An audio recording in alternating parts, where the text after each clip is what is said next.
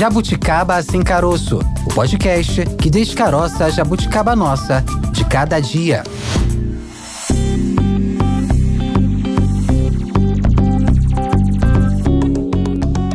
Começando agora mais um episódio do Jabuticaba Sem Caroço. Para quem não sabe, o que é o Jabuticaba Sem Caroço? É o podcast aqui da Sputnik Brasil. Tá conhecendo o nosso podcast agora? Aproveita para ouvir o nosso acervo, que esse não é o primeiro episódio. Temos, Temos um, um histórico, acervo, né? É. Aproveita para maratonar aí para acompanhar os assuntos que já foram abordados por aqui. Hoje vamos falar sobre estelionato emocional. E aí, Maurício, já ouviu falar nesse termo? Já, Tayana de Oliveira. Estelionato emocional, estelionato sentimental, famoso com a internet, né, com os celulares cada vez mais populares e seus aplicativos, golpe né? Golpe do amor. Golpe do amor, golpe do aplicativo, golpe do Tinder, golpe, enfim, golpe que vem se atualizando, se aprimorando graças à audácia, né, e a cara de pau dos golpistas que de toda forma querem se aproveitar das fragilidades do ser humano, das fragilidades do outro que deposita sua confiança e acaba, enfim, colocando tudo a perder graças a, a, abusadores, a golpistas, a criminosos, né? É isso que a gente pode falar dessas pessoas. É, e cada vez mais a gente vem vendo casos de golpistas enganando as vítimas através de uma aproximação, inicialmente dando a entender que é num relacionamento amoroso, mas no fundo, no fundo, é interesse na conta bancária, né, das vítimas. Muitos desses casos acontecem, como você falou aí, pelos aplicativos de forma virtual, os golpistas se aprimorando com o avanço tecnológico tecnológico, hoje a gente vê muita gente se relacionando através de aplicativos de relacionamento, pela internet, né? E muitas vezes não envolve nem dinheiro, né? Envolve o simples prazer, né, ou necessidade do golpista, né, do manipulador de chantagear emocionalmente, manipular o emocional do, da outra pessoa, se sentir superior de alguma forma. É realmente um desafio entender a complexa mente humana. Né? É, tem um dado aqui, vou trazer um dado histórico para você, Maurício. O termo estelionato sentimental foi ouvido pela primeira vez em 2015, durante um processo que ocorreu em Brasília. Na época, o juiz da sétima vara civil de Brasília sentenciou que o réu pagasse mais de 100 mil reais à ex-namorada que, durante a vigência da relação, fez diversos empréstimos no nome do parceiro. É isso. Já foi vítima de estelionato emocional, Maurício? Não,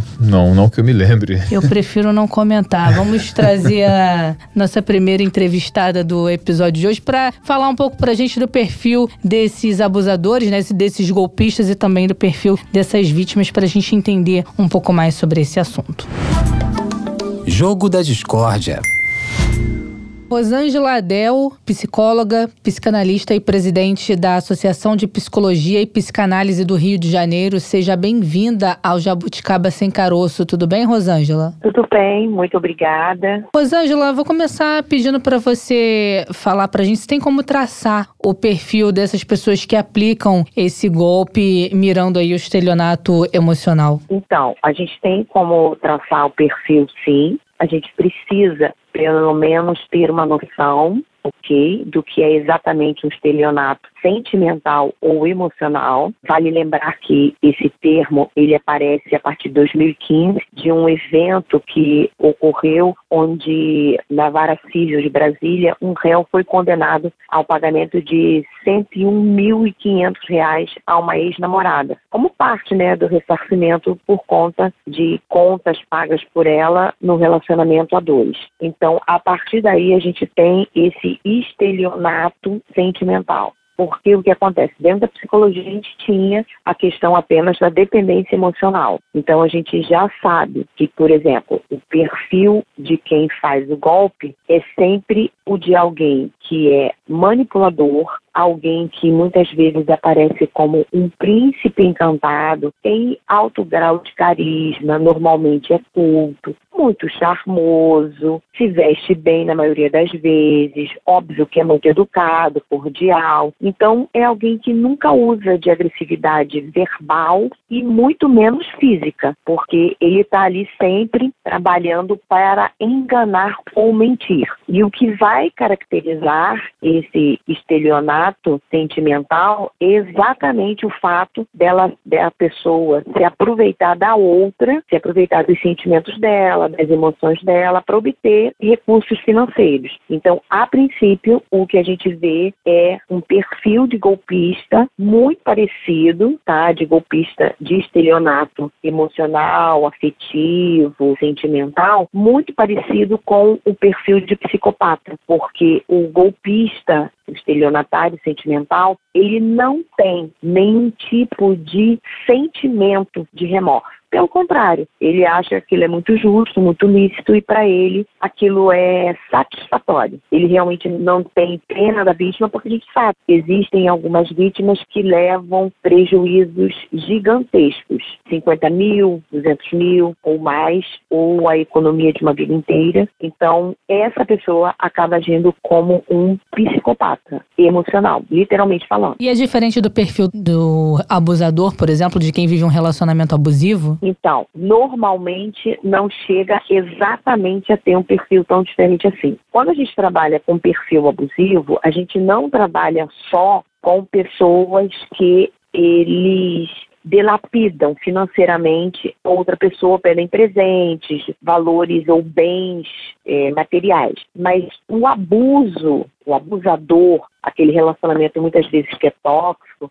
ou o abuso emocional, a pessoa ela obtém favores do outro, ela explora emocionalmente a outra pessoa, mas não necessariamente ela tem um tipo de retorno financeiro. No caso do estelionato emocional, sempre terá um retorno financeiro. No caso do abusador, vamos dizer que é como se fosse assim o início para o caminho de um estelionato emocional. O golpe maior é o estelionato emocional. O abuso emocional, ele trabalha também com outros tipos de favores. É, questões sexuais, é, favores pessoais, a pessoa ela chega a ter um grau de dependência emocional muito grande, atendendo a todos os desejos dessa pessoa, porque muitas vezes um abusador emocional, ele tem um perfil narcisista. Então nem sempre ele vai ter o grau de psicopatia que o estelionato sentimental tem. Certo. A diferença então entre um caso e outro é apenas a questão da obtenção financeira, ou seja, o abusador, enfim, o estelionatário clássico que se utiliza da vulnerabilidade da vítima para poder obter recursos financeiros e se utilizando aí de um grau de, de sedução, de envolvimento, né? Ele é um abusador e aprofunda esse abuso subtraindo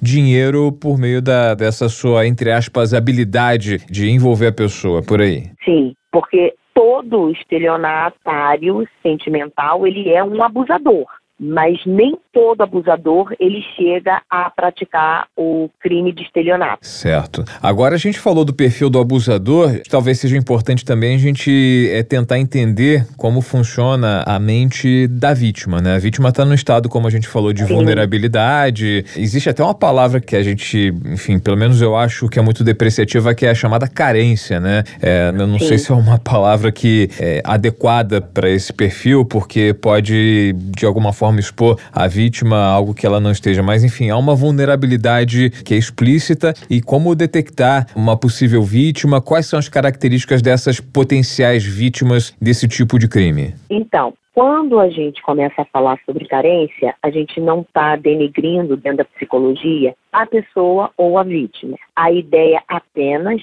é analisar o grau de vulnerabilidade dessa pessoa. Então, todos nós, seres humanos, temos algum grau de carência. As pessoas que são vítimas, elas normalmente elas servem como se elas forem, fossem caçadas, porque o estelionatário e o abusador são predadores, um mais feroz do que o outro, mas são predadores. Então, as vítimas, elas têm uma carência, ou seja, uma necessidade que dentro da psicologia a gente compreende, sem dificuldade nenhuma, que essa carência emocional todo ser humano tem. E ela é preenchida à medida que a gente tem o objeto de amor com um ganho satisfatório. Então, até aí, a ideia da carência não é denegrir a vítima de forma alguma ou colocar na vítima culpa. Aliás, de forma alguma ninguém tem culpa. Nós procuramos parceiros e amizades que possam suprir as nossas carências e as nossas necessidades. Quanto ao perfil mais buscado por esses predadores, são perfis de pessoas que têm uma vulnerabilidade emocional. Ainda que tenha carência, elas são mais vulneráveis do que outras pessoas. Por quê? Ou elas já tiveram um relacionamento e afetivo e aquele relacionamento pode ter sido ou ter tido algum tipo de ruptura de uma forma brusca e aí ela pode ter ficado traumatizada com relação ao vínculo afetivo, então ela vai ter receio de procurar outras pessoas. Isso só significa que ela já está vulnerável, pode ser homem ou mulher. Aliás, por incrível que pareça, a maioria das vítimas são exatamente homens, numa faixa etária aí permeando a meia idade e que tem um alto grau de poder aquisitivo, exatamente porque se o perfil do abusador é ser predador, o perfil do estelionatário é ser predador. Óbvio que vão buscar alguém que tem um poder maior aquisitivo. E aí essa vítima, ela normalmente ela tem uma baixa autoestima com relação muitas vezes à sua imagem, de repente não tem aceitação da autoimagem, não tem aceitação com relação à sua identidade. Então essas pessoas elas estão mais vulneráveis são pessoas que às vezes têm um grau de ingenuidade, e há uma diferença entre ser inocente e ser ingênuo.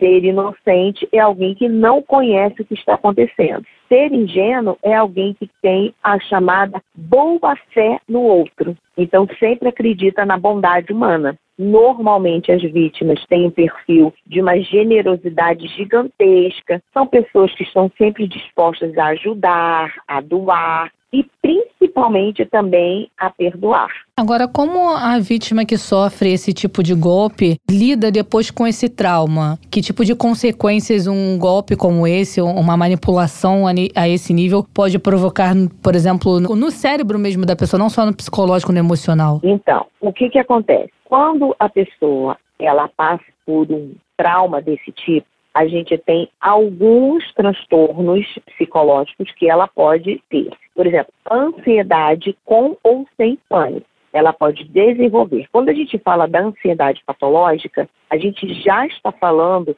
de reações neuroquímicas onde não só o cérebro, mas também o corpo funcionam de uma forma diferenciada. Há um desequilíbrio na homeostase corporal e a pessoa ela acaba desencadeando reações fisiológicas, como por exemplo, taquicardia, então ela vai imaginar que ela está tendo um ataque do coração, quando na realidade não está acontecendo. Ela vai ter questões de sudorese, ela vai ter terror ou pânico noturno. Isso alguns aspectos ligados à ansiedade. No cérebro dela, esse trauma, com certeza, por conta do desequilíbrio neuroquímico que vai fazer, ela vai ter uma baixa de produção de serotonina, que é um dos principais hormônios do bom humor e do bem-estar e da alegria. Então, o que, que vai acontecer com o cérebro dela? Ele vai começar a disfuncionar. Então, ele não vai produzir uma serotonina de maneira adequada,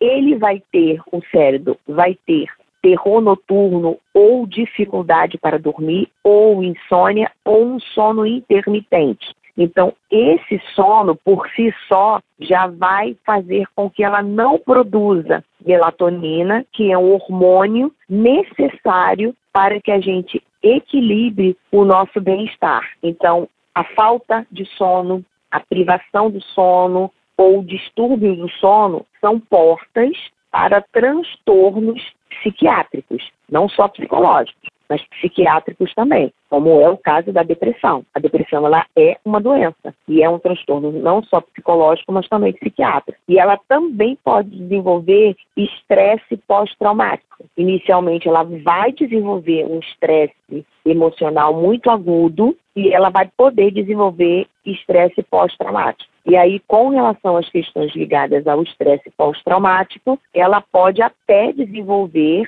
por conta dessa questão neuroquímica disfuncional e o cérebro acaba sendo acometido. Ela vai acabar desenvolvendo várias doenças psicossomáticas. Dentre elas, a gente tem, por exemplo, câncer é uma doença psicossomática, gastrite é uma doença psicossomática, a própria cardiopatia vai ser uma doença psicossomática, porque vai ter um fundo emocional onde ela está alocando a emoção dela, o trauma dela, a dificuldade que ela teve de interagir, acaba se alocando no corpo. É, muitas doenças de cunho emocional. A lista é grande e a gente não imagina o, o poder que manipulação emocional tem de, de, gerar de consequências no organismo humano. Realmente Verdade. é impressionante. Ainda mais numa época em que a gente vê a população, principalmente a população brasileira, com a saúde saúde mental tão debilitada, né? Sim. Inclusive, no pior das hipóteses, que não é tão remota assim, a pessoa ela tenta o suicídio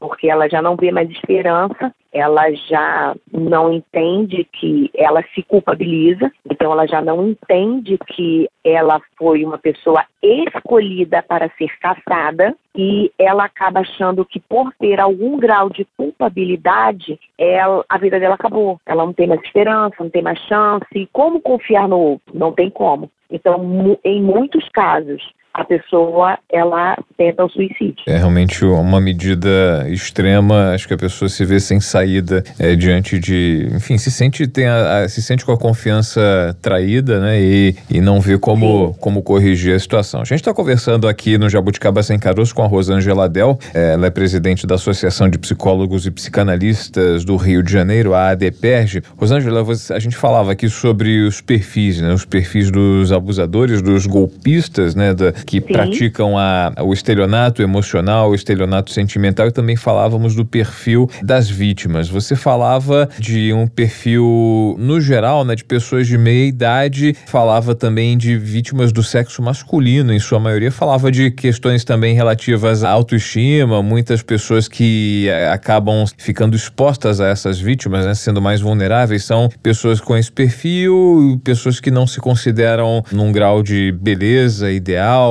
se consideram não é, muito atraentes, né? Existe um gênero, Sim. existe algum gênero, enfim, ela é, o perfil da vítima, ele tá se, se enquadra sempre na mulher, que é alvo fácil do homem, ou também existe o oposto, o homem também é alvo da mulher, é, diante de tudo isso que você expôs, de, dessa questão de, de, beleza, de questão de muitas vezes não se sentir é, adequado perante a sociedade. Existe algum perfil também em relação a, a gênero e idade? Né? População mais velha também é alvo fácil desse tipo de golpista? Sim. O que acontece?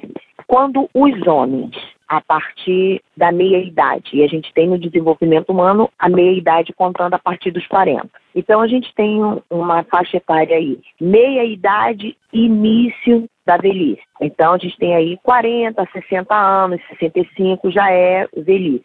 A gente tem um perfil masculino que também é muito alvo, sendo que culturalmente isso mexe com o nosso psicológico. Culturalmente, um homem de 60 anos com uma mulher de 20, que é uma mulher predadora, estelionatária sentimental, abusiva sentimentalmente, a sociedade vai olhar para esse homem e vai dizer assim: cara, que bacana, garanhão, pô, tá pegando a menina de 20 ainda está né, conseguindo, no patamar, vamos dizer assim, do desenvolvimento humano, ser top. Então, a cultura própria vai mascarar o fato do homem ser mais caçado por conta dessas pessoas que vão estar aí buscando fazê-los de vítima. Então, os homens são mais vítimas do que as mulheres, ok? Nessa faixa etária a partir dos 40 anos.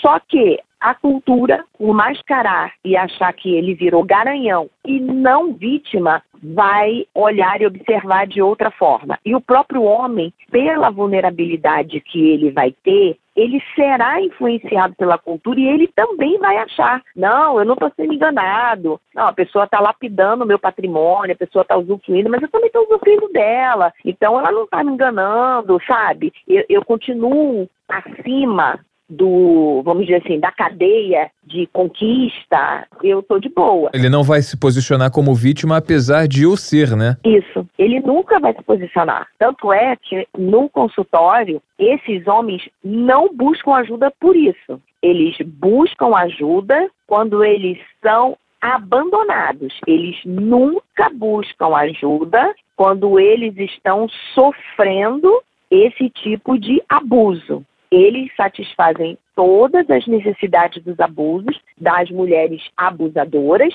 sem reclamar de nada. Quando eles estão sendo colocados de lado, quando eles forem, foram trocados, aí eles buscam algum tipo de ajuda. Mesmo assim, eu vou lhe dizer, é mínimo, porque a maioria dos homens, eles não vão aceitar, eles estão sendo vítimas. Tem até isso que eu ia te perguntar, se o problema maior é a questão de não aceitar ou de realmente acreditar que ele não está sendo enganado. Então, as duas coisas acontecem. Primeiro, é, vem a negação. E a negação, ela é um mecanismo de defesa do ego, onde a gente nega que alguma coisa aversiva ao nosso ser, ao nosso eu possa estar acontecendo. Então, essa negação faz com que a gente se preserve da dor. Então, inicialmente, esse homem, ele usa esse mecanismo de defesa. É inconsciente, não é proposital, então ele vai negar. Ele, pelo contrário, ele vai dizer que ele é que está usufruindo mais da jovialidade, da beleza, do que está ali. E óbvio que a gente não está aqui generalizando que todo relacionamento de um homem mais velho com uma mulher mais nova é um relacionamento abusivo ou de estelionato sentimental. Pelo contrário, o que a gente está falando são perfis das pessoas que agem dessa forma. Existem homens mais velhos casados com mulheres mais novas, onde eles constroem alguma coisa, ok.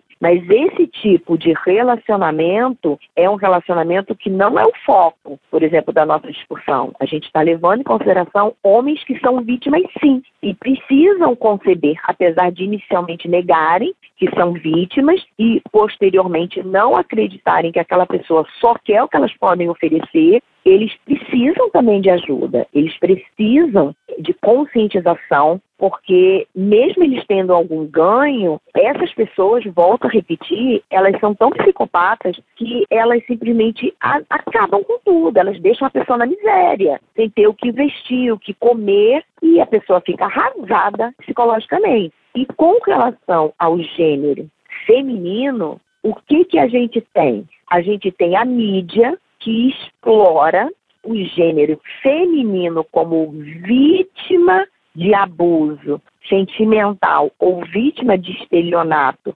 sentimental, porque culturalmente nós também ficamos mais fragilizados, mais sensibilizados quando uma mulher passa por isso. Porque aí é o tal de, ah, a mulher está sendo enganada, ai, coitada da mulher, nossa, ela não sabe o que está fazendo.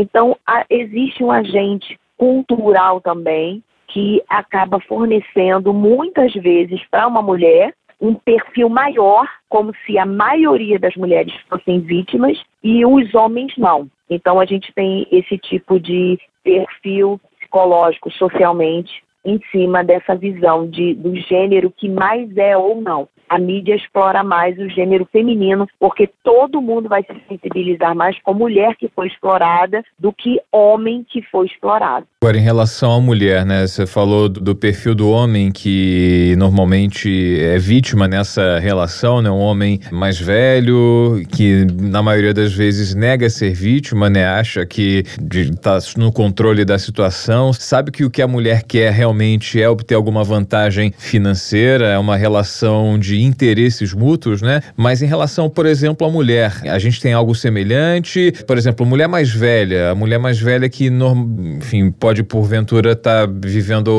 algum problema em relação a companhias, vive a solidão, não tem companhias para sair, para se divertir, para fazer algum programa cultural e aí encontra um potencial explorador e aí acaba sendo se tornando vítima nesse caso. Mulheres mais novas que tenham alguma decepção decepção amorosa, alguma decepção sentimental prévia, né? São esses os alvos mais fáceis? Esse é meio que um perfil clássico feminino? Sim, o perfil clássico feminino é exatamente esse. Quando são mulheres mais velhas, essas mulheres, elas normalmente têm um perfil de pessoas que possivelmente se dedicaram uma vida inteira a construir um patrimônio, a ter um trabalho e não se dedicaram com tanta facilidade à vida emocional. Então elas chegam a um determinado momento da vida porque no caso da mulher, o relógio biológico bate. E aí o relógio biológico batendo, a gente, nós mulheres,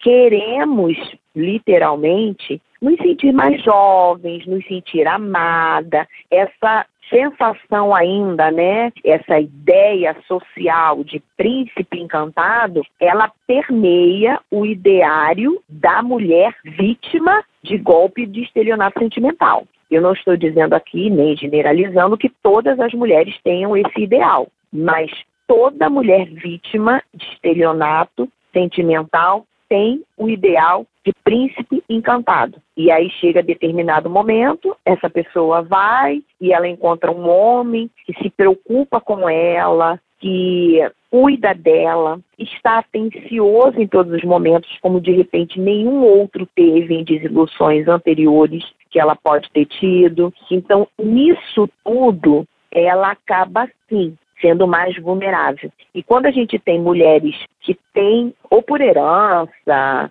por outros fatores financeiros, uma posição financeira e aquisitiva socioeconômica muito alta, mesmo sendo novas, essas mulheres normalmente têm uma autoestima zerada. A autoestima delas é tão baixa que elas acham que elas não são dignas de terem um homem tão atencioso, tão lindo, tão maravilhoso. Então, elas acabam sofrendo esse processo de ilusão e compram a ideia de que aquele homem é o melhor homem para ser companhia, para, como você falou, ir locais públicos como teatros, pegar um cinema ou ir a locais onde a gente tem algum encontro social, então com amigos, com pessoas conhecidas. Muitas mulheres são solitárias. A maioria delas são solitárias. Elas têm dificuldades para ter amizades, sejam novas ou de meia idade, e essa dificuldade de socialização também facilita, porque elas ficam isoladas do social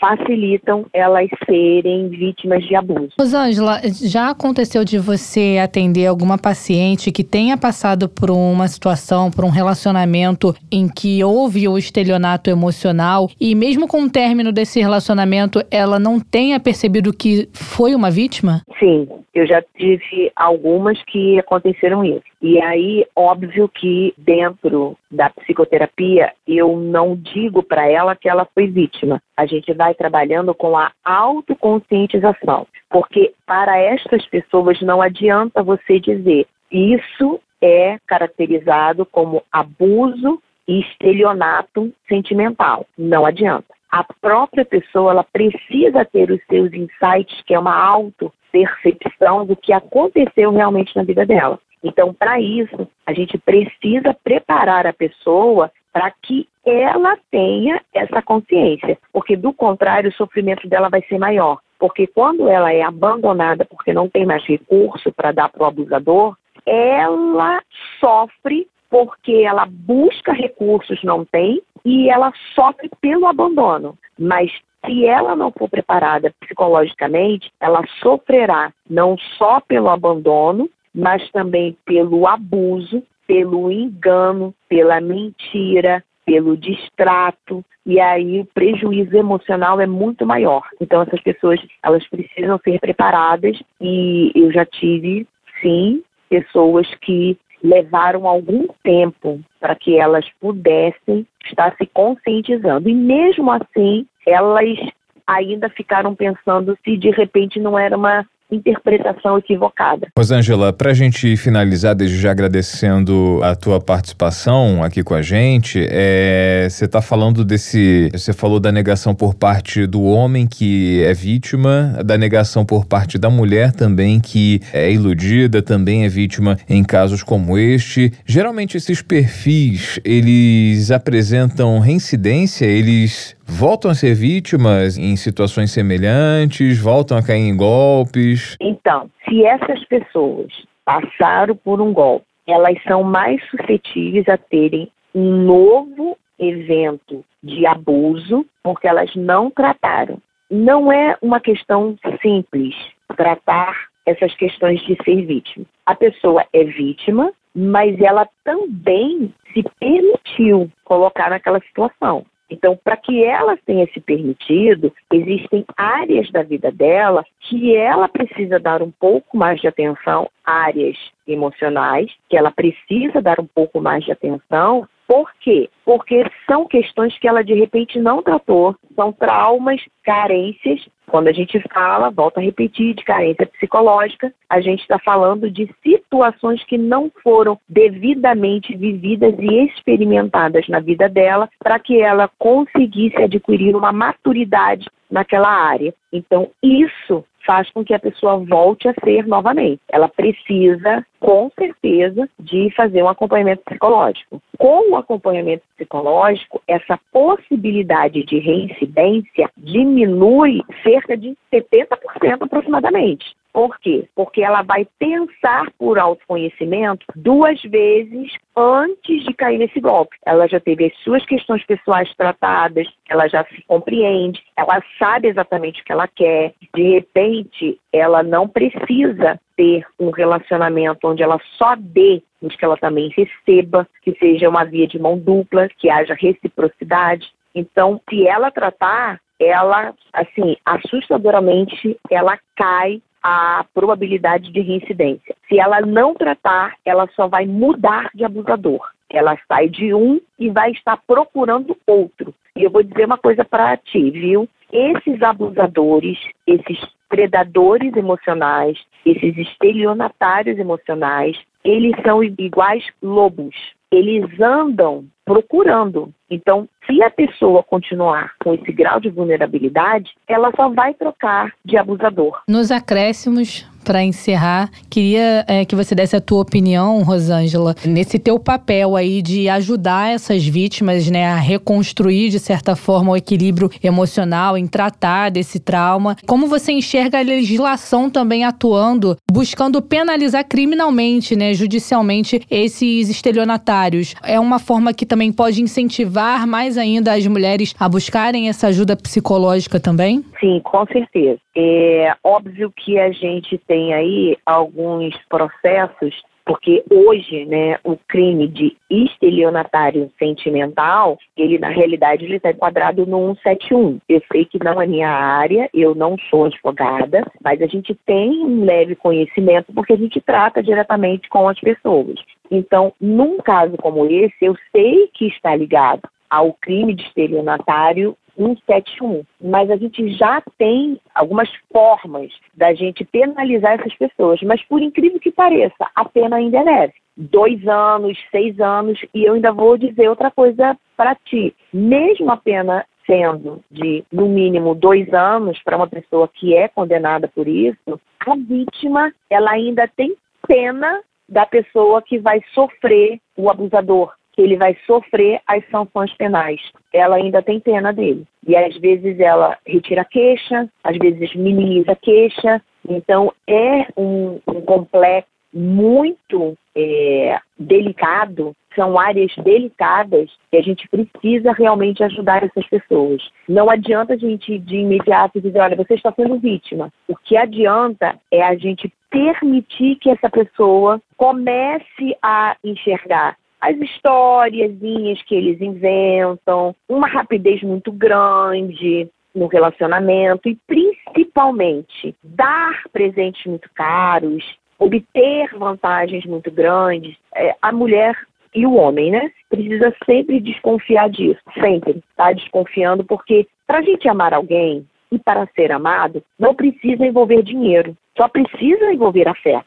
Então, Abraço, que produz dopamina, é gratuito. Carinho, afeto, preocupação com o outro, bem-estar com o outro, produz a ocitocina. Isso é gratuito. Então, existem formas de amor que não envolvam dinheiro necessariamente. E isso a vítima precisa se permitir. Então, a legislação, se ela endurecer um pouco mais, talvez viabilize as pessoas a desistirem de serem abusadoras. Mas a gente precisa também tratar a questão da mente da vítima, porque infelizmente elas ainda têm esse perfil de ter pena, né? É quase uma síndrome do Estocolmo, onde a pessoa tem pena daquela que é o algoz da sua vida. Tá certo. Rosângela Adel conversou com a gente, ela que é presidente da Associação de Psicologia e Psicanálise do Rio de Janeiro, a ADPERG. Rosângela, muito obrigada por esse papo e até uma próxima oportunidade. Eu que agradeço,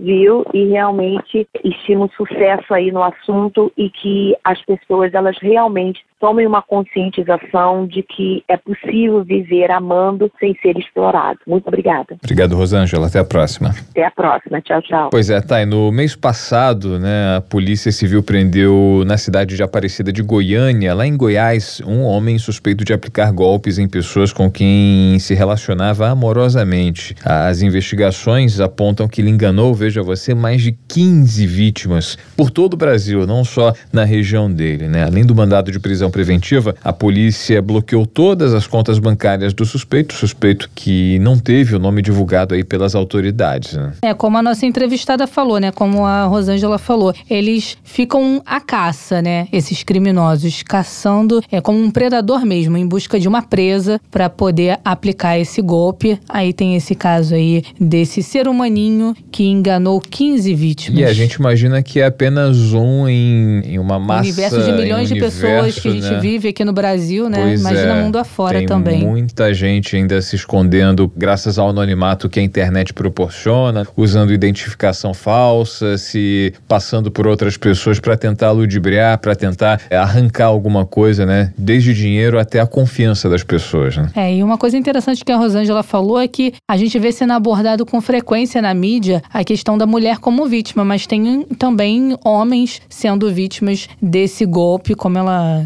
deu o perfil aí pra gente, né? Homens de meia idade e tudo mais. Pois é, homens também entram nesse perfil, apesar de muitos não admitirem, né? Para se manter numa posição superior e inatingível, né? Não se colocam como vítimas e nem procuram ajuda. Bom, vamos saber agora esse termo, né? Estelionato emocional, como ele está presente na legislação e que tipo de pena o golpista pode ter perante a justiça. Conversando com mais uma convidada aqui no episódio de hoje. Próxima fase. Priscila Martins, advogada criminalista e especialista em direito da mulher, seja bem-vinda ao Jabuticaba Sem Caroço. Doutora Priscila, tudo bem? Tudo bem. Agradeço muito pela oportunidade de estar aqui conversando com vocês hoje sobre esse assunto tão importante. Pois é, assunto importante e a dúvida é a seguinte, doutora: existe alguma lei que tipifique de fato o estelionato sentimental como um crime? Sim, sim. É, o estelionato sentimental é quando uma pessoa, na verdade, ingressa em uma relação usando é, o sentido de outra pessoa possuir ela como um benefício financeiro. Né? Ela tenta buscar extorquir a pessoa, né? E isso está previsto no artigo 171 do Código Penal, que também pode ser considerado pela violência doméstica, no âmbito da violência doméstica, uma violência patrimonial contra a mulher, que também está previsto no artigo 7 parágrafo 4 da Lei Maria da Penha. Doutora Priscila, o estelionato sentimental, ele necessariamente envolve essa relação econômica, essa tentativa de retirar dinheiro, o próprio envolvimento emocional em si, o fato de iludir a pessoa com qualquer outro tipo de promessa, não necessariamente financeira, mas talvez uma promessa de um relacionamento duradouro, de um casamento ou qualquer laço emocional, qualquer laço afetivo, ele também pode configurar estelionato sentimental. Essa pessoa pode, de alguma forma, a vítima se sentir enganada e também solicitar que se enquadre nesse artigo, famoso 171? Sim, é porque dentro dessa relação amorosa, a pessoa que está cometendo o crime, né, que é o estelionato sentimental, ela está usando da confiança daquela pessoa que ela adquiriu através do amor ou da paixão que ela tem. Ela teve uma confiança daquela pessoa e com essa confiança ela está se utilizando para extorquir. Aí se configura é, o estelionato, onde ela está usando aquela pessoa para poder ascender financeiramente e economicamente e se enquadra em tudo isso que você falou agora. E nesse caso, quando não há uma perda financeira, como é que a vítima faz para, num processo judicial, por comprovar que foi uma vítima, que foi é, vítima de estelionato emocional? Provavelmente a vítima possa ter perdido alguma outra coisa. Pode ser que ela não tenha perdido nada financeiramente, mas ela pode ter perdido é, um contrato, porque também se enquadra nisso. Contratos, prestação de serviços, tudo isso se enquadra também na violência patrimonial da mulher. Certo. A gente acompanha diariamente no noticiário, especialmente no noticiário policial, né? Homem suspeito de aplicar golpes em pessoas que, é, com quem se relacionava amorosamente. É o famoso golpe do Tinder, muita gente utilizando aqueles aplicativos de relacionamento de pessoas que buscam encontrar é, outras pessoas com perfis semelhantes para estabelecer um relacionamento, um namoro. Você acha que esse número ele cresceu é, nos últimos tempos em função da, do surgimento dessas tecnologias, desse aplicativo? Antes não existia tanta ocorrência de vítimas desse tipo de, de crime, de estelionato sentimental, a coisa ficava um pouco mais escondida, as pessoas tinham medo também de se expor. Como isso tem aparecido no trabalho diário aí dos advogados e das autoridades policiais da justiça? É muito comum esse tipo de crime é, em relações entre mulheres mais velhas, de terceira idade, e homens mais novos. Esse crime se configura bastante comum dentro dessas relações. E, como você falou, pelas relações via internet. Porque, e muitos casos também de pessoas que se informam que estão em outros países e vêm entrar em contato com essas senhoras, no caso, pela internet, pelo Facebook, Instagram e afins. Essas senhoras sempre é, têm muita vergonha de poder expor isso para a família. Esse é um problema, porque as pessoas se sentem enganadas e se sentem constrangidas quando vão dar conta de que estão sendo extorquidas, já perderam muito dinheiro. E hoje é importante falar sobre o estelionato sentimental, que está vindo à tona agora, justamente para poder encorajar essas pessoas a buscarem ajuda e sempre falar com alguém da família para poder verificar se aquela relação está sendo uma relação que está trazendo uma extorsão, que está sendo uma relação abusiva, na verdade. Há casos até de pessoas que se passam por outras. A gente vê relatos aí no noticiário, né, de pessoas que se passam por criam artistas, perfis falsos. criam perfis falsos, usam nomes falsos, usam fotografias de outras pessoas e muita gente acaba caindo, imaginando que está se relacionando com um, um artista, né?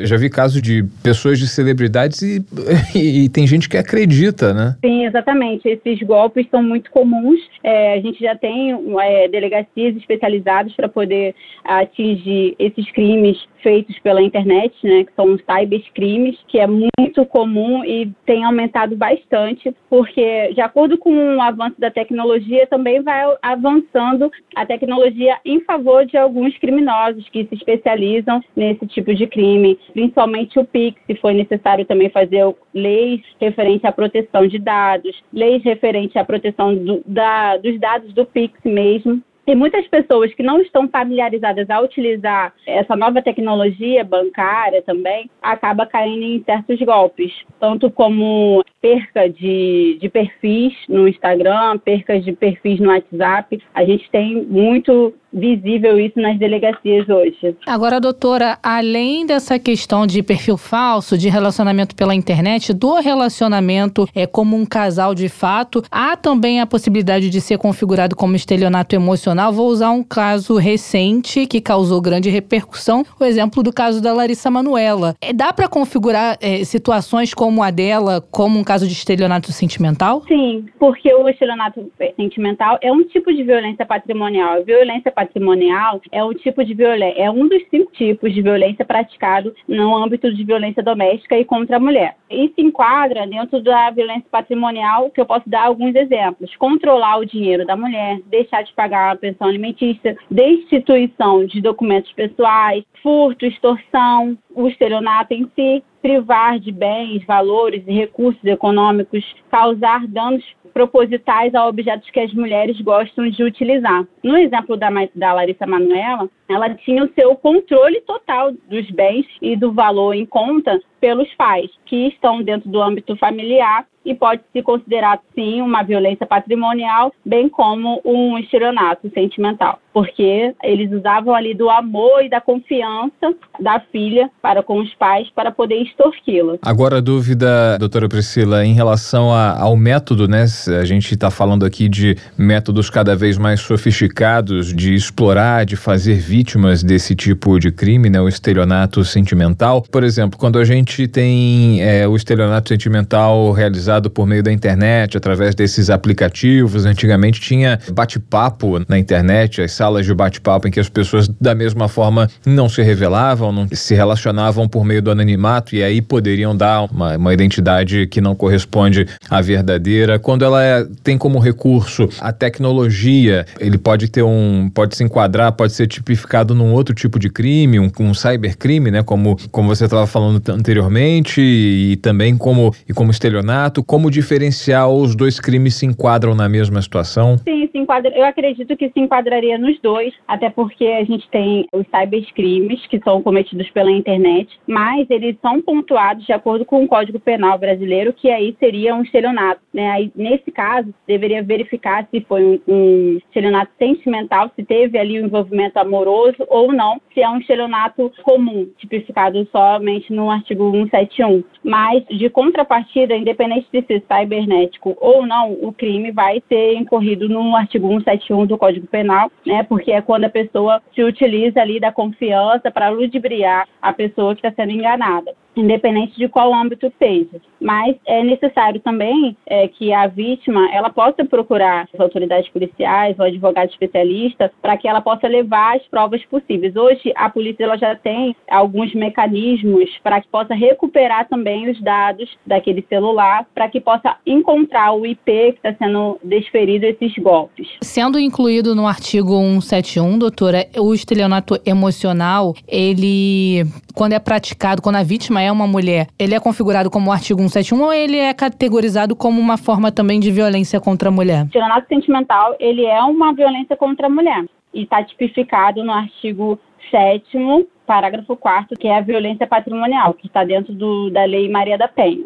Só que ele tem um adendo do artigo 171. Todos os crimes cometidos pela Lei Maria da Penha, cometidos e desferidos na Lei Maria da Penha, eles estão baseados no Código Penal. Tá? Então, são enquadrados no artigo 171, baseando-se também no artigo 7 parágrafo 4 da Lei Maria da Penha que aí ele fala sobre a violência patrimonial, que é entendida como qualquer conduta que configure retenção, subtração, destruição patrimonial, total dos seus bens, instrumentos de trabalho, documentos pessoais, bens, valores e direitos de recursos econômicos da mulher. A gente está conversando com Priscila Martins, advogada criminalista e especialista em direito da mulher. Priscila, agora a pessoa que se sente prejudicada, a vítima, no caso de um golpe como esse, vítima do estelionato sentimental, de que forma ela pode recorrer a seus direitos, ela tem que procurar a polícia para denunciar, para entregar todas as evidências. Ela, na justiça, é, em caso de não haver, por exemplo, perda financeira, no caso de é, haver só quebra de confiança, enfim,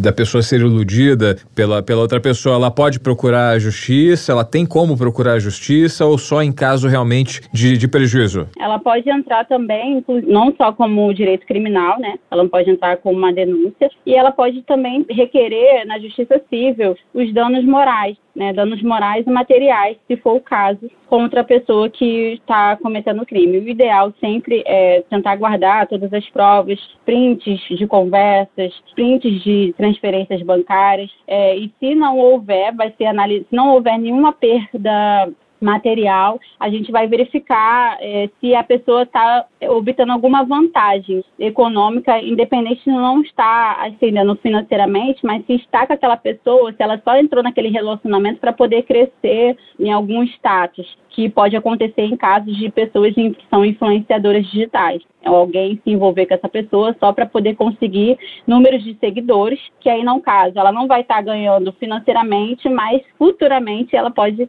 vir a ganhar, né? E aí a pessoa ela pode entrar com uma queixa-crime e fazer o, o registro de ocorrência penal e depois ela pode também entrar com um processo civil para poder requerer os benefícios, né, uma indenização de direito matrimonial, direito e os, danos morais também. Você vê como funciona a mente humana, né, Tayana? Já existe essa possibilidade, é, essa previsibilidade né, do golpe envolvendo o influencer, né? É raro, mas acontece com frequência, Maurício. Pensando no lucro que ele pode conseguir olhando para frente, né? Como eu disse, raro, é, mas com... acontece com frequência nesse mundo aí de influenciador digital. É, o pessoal tá bem suscetível a isso. O mundo mudou, é, definitivamente, comum, né, Priscila? É porque conforme vai avançando a tecnologia, os crimes também também vão se modificando. Por isso que é necessário ter sempre essas alterações nas leis para poder. E a Lei Maria da Penha é uma lei muito, muito nova, mas ela vem se modificando e se alterando de acordo com a necessidade das vítimas. Esse crime é novo, a gente quase não ouve falar sobre esse, essa expressão estelionato sentimental, mas está bem, bem aparente nessa situação de hoje em dia. E no caso dos influenciadores digitais,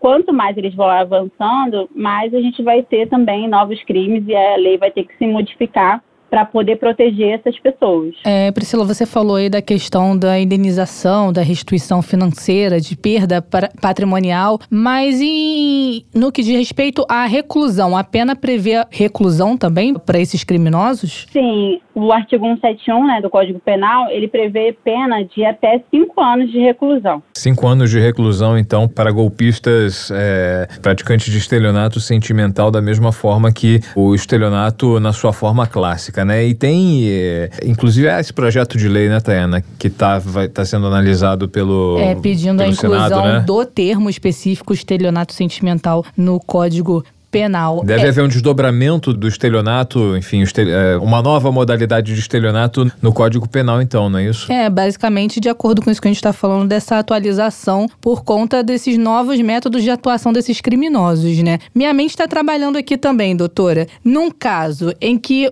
o homem, ele ilude a mulher, começa a se relacionar com a mulher, mas esse homem é casado, já tem uma família constituída, a mulher não sabe. Há possibilidade de as duas vítimas, que nesse caso são duas vítimas, a esposa e a namorada, as duas entrarem com uma ação contra ele? Sim, porque é configura-se também um crime também moral, né, de violência moral contra a mulher, você está se relacionando, obtendo vantagem sexual apenas iludindo a mulher. É um tipo de estelionato também. Você iludir a mulher para poder ganhar uma vantagem sexual, né? A mulher só está se relacionando com um homem porque acredita que ele é um homem solteiro. Então, as duas podem recorrer à justiça, sim, para poder processar eles e, inclusive, pedir danos materiais e, e dano moral contra essa relação. Né? Porque, às vezes, a pessoa está se relacionando dentro ali de um relacionamento achando que está namorando, é, pode dar presentes, viagens e outras coisas, sem saber sequer que a pessoa tem uma outra família. Isso é uma, uma coisa muito constrangedora para a mulher. Isso pode ser considerado, doutor, uma espécie de evolução do crime de adultério, porque assim, é aquele crime que você ouve falar e publicamente é, artistas traindo seus parceiros, seus pares, e a gente vê crimes sendo cometidos e nada acontece, né? Mas é, é uma possibilidade de. É uma evolução dessa tipificação, doutor. A gente pode falar, Tayana, também. Vai até uma dúvida. O adultério ele só é configurado quando há de fato um casamento ali no um registro de casamento, um casamento no papel, a pessoa casando com duas pessoas diferentes ou em caso de traição é configurado como adultério também? Então, no caso hoje o adultério ele já não é punido com uma questão penal, né? Ele pode até ser configurado por uma, punido de uma forma civil, né, na seara civil, com uma indenização. E aí cabe verificar se a pessoa tem algum um pacto antinupcial que fale, que tem alguma cláusula dizendo que não pode cometer o adultério, que aí a pessoa vai receber uma indenização se cometer aquele adultério e tal. E mais as pessoas que vivem em união estável, elas se igualam às pessoas que estão em regime de comunhão parcial de bens. Então, uma pessoa que tem apenas uma união estável, se sentir lesada dentro daquela relação, ela pode civilmente receber um dano moral, sim, se tiver ali algum pacto antinupcial que tenha alguma cláusula especificando essa questão de de traição, tá? Mas é, penalmente, acredito, hoje a gente já não trabalha mais com crime, só uma questão moral mesmo. Priscila Martins, advogada criminalista, especialista em direito da mulher, com a gente aqui no Jabuticaba Sem Caroço, na Sputnik News Brasil, falando sobre estelionato sentimental quando o amor cai no golpe. Priscila, obrigado mais uma vez pela sua participação, pelas suas explicações e até uma próxima oportunidade. Obrigada a vocês, agradeço pela oportunidade, foi importantíssimo estar aqui com vocês falando sobre esse assunto de relevante satisfação. Muito obrigada. Tchau, doutora, até a próxima. Tchau.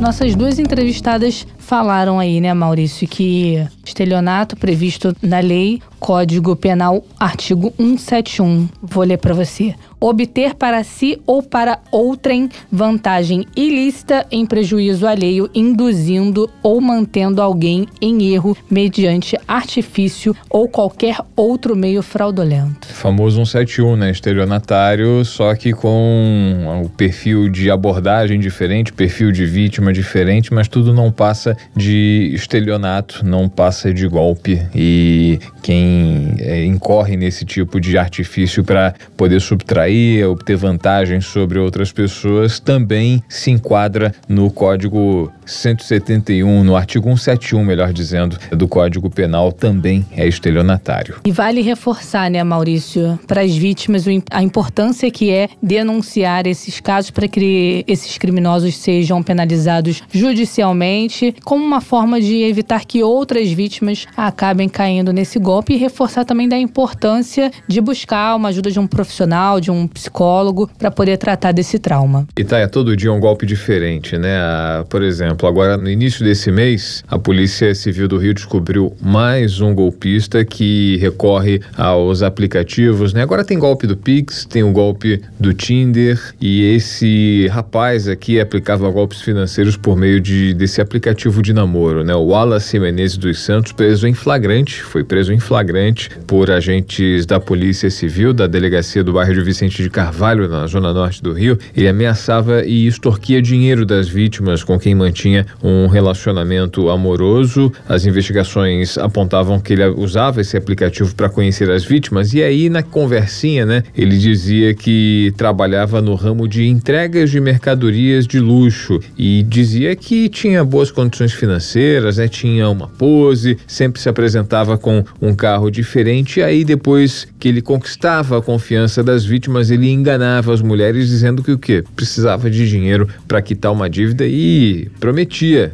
devolver, ressarcir os valores quando a situação se restabelecesse. Como disseram os nossos entrevistados, os golpistas se apresentam de forma clássica, com algumas pequenas variações, né? É, mostrando aí ser uma boa pessoa, de bem, de boa índole, mas enfim, nesse caso que você pontuou, Maurício, que aconteceu aqui no Rio de Janeiro, segundo a polícia, se a vítima informasse que não tinha condições de ajudar, né, o que foi revelado pelas investigações, esse rapaz, o Wallace, ele acabava assumindo sumindo e passava a pedir dinheiro por meio de ameaças em mensagens no aplicativo com as informações que acabou descobrindo ali naquele momento em que você está no início de relacionamento, conhecendo a pessoa. Enfim, ele acabava ameaçando para conseguir essa quantia em dinheiro. Ele utilizava diferentes números de telefone para poder praticar o crime de extorsão como forma de evitar que o alvo do golpe não percebesse a conexão entre o término do namoro e essas exigências de transferências de valores. Ele ainda usava as contas bancárias dessas mulheres, dessas vítimas, para receber dinheiro das extorsões de relacionamentos anteriores. A estimativa é de que ele tenha feito dezenas de vítimas. Com ele, os agentes da Polícia Civil apreenderam um celular utilizado para enviar essas mensagens coagindo as mulheres a realizar transferências bancárias e ele acabou sendo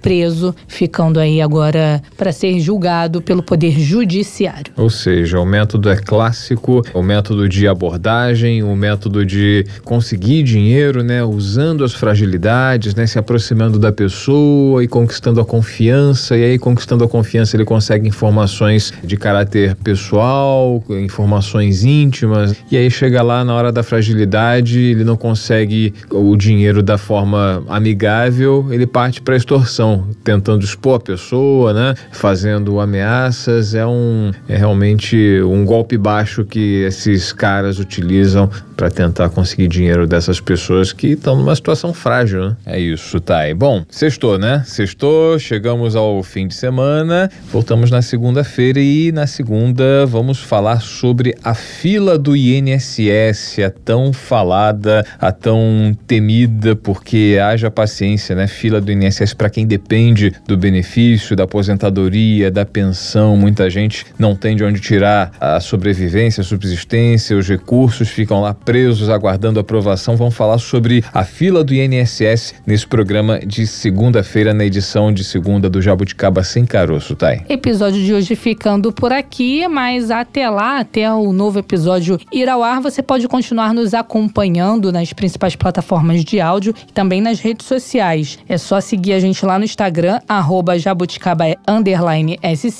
ou então no Twitter, arroba.